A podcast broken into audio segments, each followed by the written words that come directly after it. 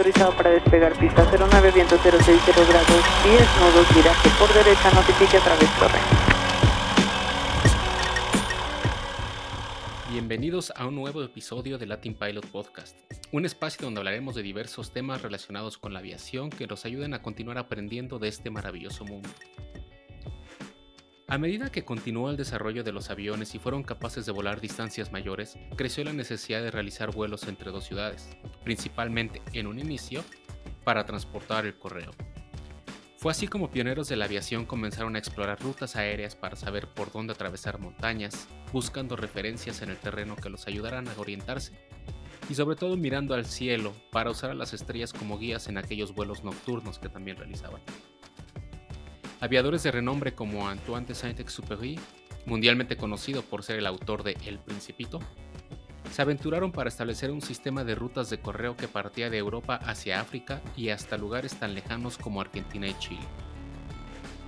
En aquel tiempo no existían imágenes satelitales, nada de Google Maps, GPS y todo lo que hoy en día tenemos para orientarnos.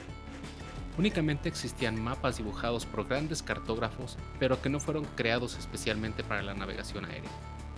Los primeros aviadores navegaron siguiendo estrellas, calculando velocidades, tiempos y rumbos, y muchas veces hacia lo desconocido, razón por la cual era frecuente que dichos aviadores encontraran su final volando por cielos desconocidos. ¿Cuánto ha cambiado la navegación desde aquel entonces? Hoy en día, ¿cómo seguían los aviones? ¿Cómo logran llegar de una ciudad a otra? Acompáñenos a navegar por el conocimiento e iniciemos el vuelo. Hola Jaime, ¿cómo estás? Cuéntame, ¿estás emocionado por navegar en el conocimiento? Siempre emocionado y aprendiendo cosas nuevas contigo, Lalo. Muy bien, y ahora vamos con el señor Nico. Nicolás, ¿cómo estás, Nico? Cuéntanos. Todo bien, Lalo. Muy bien, gracias. Todo bien, te escuchas animado. Estoy animado. Estoy, estoy emocionado por este nuevo episodio para aprender un poco más de, la navegación aérea. Muy bien, Nico. Pues bueno, este episodio, la idea nos la dio seguidor, un seguidor que tenemos en Twitter, que se llama Chris Evan, que nos preguntó cómo es que vuelan los aviones, si siguen alguna ruta, si existen algunas aerovías, etcétera. Entonces, bueno, eso es lo que vamos a contestar ahorita en este episodio, ¿no? Pero bueno, para empezar, primero, pues tenemos que explicar algo, ¿no? Que existen dos formas de volar. Jaime, ¿nos podrías explicar cuáles son estas dos, dos formas que se navega actualmente? Claro que sí, las dos formas son la del vuelo visual y el vuelo por instrumentos, también conocido como IFR por sus siglas en inglés. Y pues la principal diferencia es que pues en el vuelo visual, como bien lo dice, pues es ir viendo por dónde vas volando, vas reconociendo ciudades, algunas montañas, lagos, ríos, carreteras. Entonces es tienes que poder ver fuera de la ventana y tener visibilidad para poder hacer este tipo de vuelo. Y el otro tipo de vuelo, vuelo por instrumentos, se vuela guiándose por ya puntos ya preestablecidos con coordenadas y se van haciendo, trazando rutas y así se puede ir volando sin necesidad de poder, sin la necesidad de ver hacia afuera. Y estas son las principales diferencias entre estos dos tipos de vuelo. Ok, y oye Nico, los aviones comerciales, las aerolíneas, ¿qué tipo de vuelo utilizan? ¿Usan por instrumentos o visual? Usualmente usan por instrumentos, porque seleccionan las aerovías eh, por donde vuelan para llevar un mejor control por donde vuela cada avión. Pero también pueden usar regla visual. Bueno, yo recuerdo que fui a, Belice y entonces fuimos a la, isla de San Pedro y ahí tomamos un gran caravan para poder ir a la isla. Ajá. Entonces fue muy interesante porque volábamos muy bajo y íbamos pasando por varias islas. Iba aterrizando en una isla, si veía que había gente ahí esperando, se aterrizaba y volvía a subir y nos íbamos hasta San Pedro. Era como un taxi. Entonces, un taxi, sí. Entonces también existe la posibilidad de aviones comerciales volando con vuelo visual. Exacto, porque recordemos muy importante que un avión comercial no necesariamente es un avión de 150 pasajeros, ¿no? Puede ser hasta un avión pequeño, como tú le dices, un caravan que transporta unos 14 pasajeros, también puede ser avión comercial. Así es. Y bueno, mencionabas, Nico, de las aerovías. ¿Me puedes explicar qué es una aerovía? Las aerovías, como lo dice su nombre, son como carreteras en el aire. Yo, yo me acuerdo cuando lo aprendí en la escuela, eh, nos, lo, nos mostraron una carta de navegación y nos mostraron las diferentes aerovías que, tienen y nos dijeron, no, pues imagínense que son como la autopista de, del aire, ¿no? Esa es la, similitud que tiene, simplemente que en vez de para coches, son autopistas, eh, líneas imaginarias en el espacio aéreo que son trazadas por donde se desplazan los aviones, por donde vuelan. Exacto, son las famosas carreteras del aire, ¿no? Y bueno, como toda autopista, toda carretera, pues tiene unas dimensiones específicas.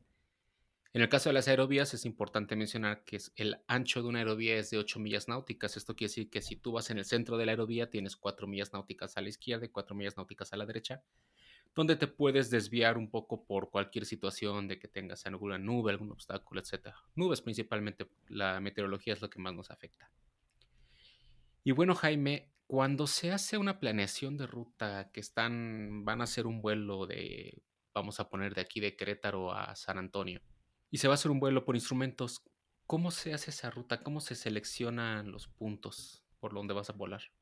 Pues los parámetros que necesita para trazarse una ruta, pues es saber de dónde empiezas y dónde vas a llegar, primordialmente. y también en qué avión vas a volar, porque también depende del avión que vas a volar, la altitud a la que vas es más eficiente este avión y depende también de las condiciones meteorológicas. Entonces, un avión no es siempre eficiente a cierta altitud, tiene, depende también de la condición de ese día. Entonces, primordialmente lo que se checa es que el clima, bueno, la altitud de crucero, y ya viendo la altitud de crucero, se pueden escoger ciertas rutas. También para poder esquivar algún mal tiempo, se puede escoger una ruta distinta a la que normalmente se vuela. Oye, Jaime, en específico son el tipo de motor, ¿no? El que es más eficiente, ya sea turbopropulsor o, o turbofan. Sí, así es, porque estos dos pues, te dan diferentes eh, tipos de eficiencia. Bueno, a diferentes altitudes tienen, trabajan distinto.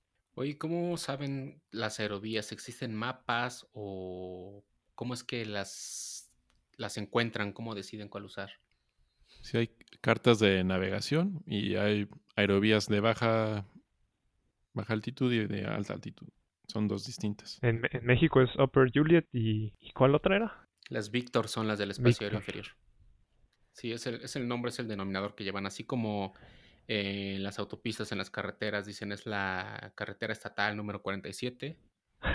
Allá los nombres, pues es la Upper Juliet, que son espacio aéreo superior, es decir, de los 18.000 pies hacia arriba. Y de los 18.000 pies hacia abajo, pues las espacio inferior, que son las Victor, así se les conoce. Y bueno, entonces, ok, vamos en un vuelo, ¿no? Vamos a ir, como dijimos, vamos a poner el ejemplo de Querétaro a San Antonio. ¿Todos los aviones que van a ir de Querétaro a San Antonio van a seguir siempre la misma ruta o se puede cambiar? ¿Por qué las cambian? ¿Saben? Pues usualmente eh, no se tiene que seguir la misma ruta. Y usualmente las varían debido a las condiciones del, del clima. Puede que haya una tormenta que está justo encima de una de las, de las aerovías que atraviesa, que, que va a atravesar el avión. Entonces se define que puede utilizar otra para esquivar la, la tormenta o cualquier condición climática que, que pueda poner en riesgo o afectar el, vuelo. O incluso hasta erupciones volcánicas, por ejemplo, también te pueden incendios forestales, por todo el humo que te reducen la visibilidad también. Y la dirección del viento. Sí, sobre todo eso no es muy importante. Siempre, siempre se busca que vueles con el viento de cola para que eso te ayude a volar un poco más rápido y que no consumas tanto combustible. Lo que menos quieres es volar con viento de frente. Claro. Entonces sí, se van buscando esas corrientes, ¿no? Para aprovechar lo más que se pueda el viento que está ahí arriba.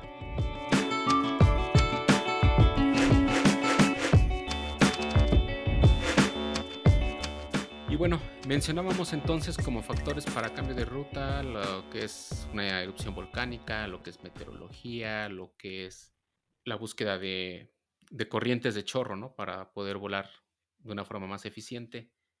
¿Hay alguno más que se te llegue a la mente, Jaime? ¿De por qué puedes cambiar una ruta? Sí, te la, a veces te, te lo pueden cambiar los de la central por el tráfico aéreo o también pues tú la puedes cambiar por si tienes alguna emergencia y te necesitas desviarte eh, para poder este, aterrizar algún pasajero con algún malestar que tiene que ir al, al hospital o pues, algún problema del avión, pues ahí ya, obviamente te tienes que desviar y no tienes que pedir permiso. ¿no? Así es, ahora sí que en una emergencia puedes hacer lo que quieras. O si quieres volar sobre la casa de tu novia también, puedes pedir una desviación. Ándale, sí, sí puede ser también. Y, y- y bueno, también ot- otro motivo que normalmente aquí en México no ocurre, pero en países del Medio Oriente sí ocurre, es cuando hay conflictos bélicos, por lo general los aviones evitan pasar por algunos territorios, ¿no? Para evitar cualquier problema y pues modifican también su ruta. Sí, es, es interesante eso, rápido, Lalo. Eh, cuando estuvo el conflicto en Ucrania, ocurrió lo del, del vuelo de Malasia, que se perdió en el Océano Índico, y después creo que los rusos o los ucranianos tiraron un, un avión de Malasia, eh, Malaysian Airlines sobre Ucrania, y después en Flight Radar podías ver cómo todos los aviones esquivaban el país completo, como, como, como si el, el, el río de aviones de repente se partiera para no volar sobre ese espacio aéreo. Sí, se veía muy, muy característico, ¿no? Porque todo, todo el espacio aéreo lleno de aviones y solamente en esa zona es donde estaba muy vacío todo. Sí. Muy bien. Y bueno, eh, estamos hablando un poco en las rutas de que voy a ir de una ciudad a otra ciudad. Pero también me ha llamado la atención que cuando estás en una ciudad, por ejemplo, si estás en la Ciudad de México, pues siempre ves pasar los aviones uno tras otro o que pareciera que van formados, ¿no? ¿Eso también ya está establecido o por qué es que los aviones aparentemente van siguiendo la misma trayectoria? Esto es porque cada aeropuerto tiene sus aproximaciones ya preestablecidas. Esto es para los vuelos de instrumentos. Y pues cada aeropuerto pues, puede tener ah, varias para cada pista, eh, formas de aproximación. Entonces por eso normalmente el, controlador le indica al piloto por qué aproximación tiene que pasar y así los va mandando a todos en, filita. Uno tras otro, ¿no? Sí, se ve muy curioso principalmente en los aeropuertos donde hay mucho tráfico, que pues ves así hacia el cielo y ves las luces de todos los aviones que vienen formados, ¿no? Para aterrizar y bueno, también para despegar es lo mismo. Sí, también les indican salir por, por tal punto y, y ya tienen que pasar por ese punto para poder salir hacia su, a su, a su destino. Exacto. Y bueno, ¿algo más que les gustaría agregar en cuanto a cómo navegan los aviones? ¿Algo que nos quieran compartir? Sí, un, un día leí un, un artículo que descubrieron en medio de un desierto en Estados Unidos un pedazo de concreto enorme con una flecha amarilla pintada. Y aparentemente era de, los aviones que usaban para saber hacia qué dirección estaba cierta ciudad. Entonces tenían que voltear a ver el piso, a ver la flecha amarilla. Ah, ah, sí, voy bien. O no, me tengo que ir para el otro lado. Digo, hablando de eso, también un día vi, no me acuerdo, creo que fue una ciudad de Estados Unidos, que justo en la zona de aproximación final, ya hacia un aeropuerto, una persona se le ocurrió ingeniosamente poner en su techo con pintura bienvenidos a el nombre de otra ciudad. Y pues los pasajeros cuando iban en el avión veían hacia abajo y decían bienvenidos a tal ciudad y era, obviamente se ponían todos intensos porque decían es que yo vengo a tal ciudad y ahí decía que venía yo a tal a otra ciudad, ¿no? Y, y lo curioso es que, como dices, en la antigüedad así se navegaba, ¿no? Así ponían letreros para que los pilotos los pudieran ver. Hasta en la tierra marcaban así en el piso con piedras, con cal, flechas, nombres de las ciudades, etcétera, para que se fueran orientando todos. Sí, o también en, durante la Segunda Guerra Mundial, recuerdo haber visto que en Irlanda ponían con piedras blancas este Wrong Island, ¿no? Para que no los bombardearan. Exacto, de que aquí no, aquí no tires bombas. Ay, sí. Exacto, pues sí, muy interesante cómo ha cambiado esto, ¿no? Cómo ha cambiado la navegación a través de, pues del ciclo que llevamos volando prácticamente. Sí, o también es curioso ver pues, cómo algunos aviones, como el 737, todavía tienen las ventanas para poder ver a las estrellas, ¿no? Exacto, las, las famosas que les dicen pestañas, que ya las eliminaron en los últimos 737 porque pues era más peso, pero sí las versiones antiguas de todos los aviones Boeing tenían sus ventanitas para ver hacia las estrellas. Pues muy bien, pues esperemos a- haber contestado la, la pregunta y pues ahora sí que la misma invitación de siempre, ¿no? Anímense y envíenos todas sus preguntas, comentarios, dudas a través de nuestras redes sociales. Recuerden, aparecemos en Instagram, Facebook y Twitter como Latin Pilot. Y recuerden, nos pueden escribir por correo electrónico a contacto arroba latinpilot.com y si gustan mandarnos un mensaje de voz lo pueden hacer por medio de Anchor en nuestra página de Latin Pilot que tenemos ahí. A nombre de toda la tripulación se despiden de ustedes Jaime, Nico, y Eduardo agradeciendo su preferencia y esperando contar con ustedes en un vuelo más a bordo de Latin Pilot Podcast. Hasta la próxima.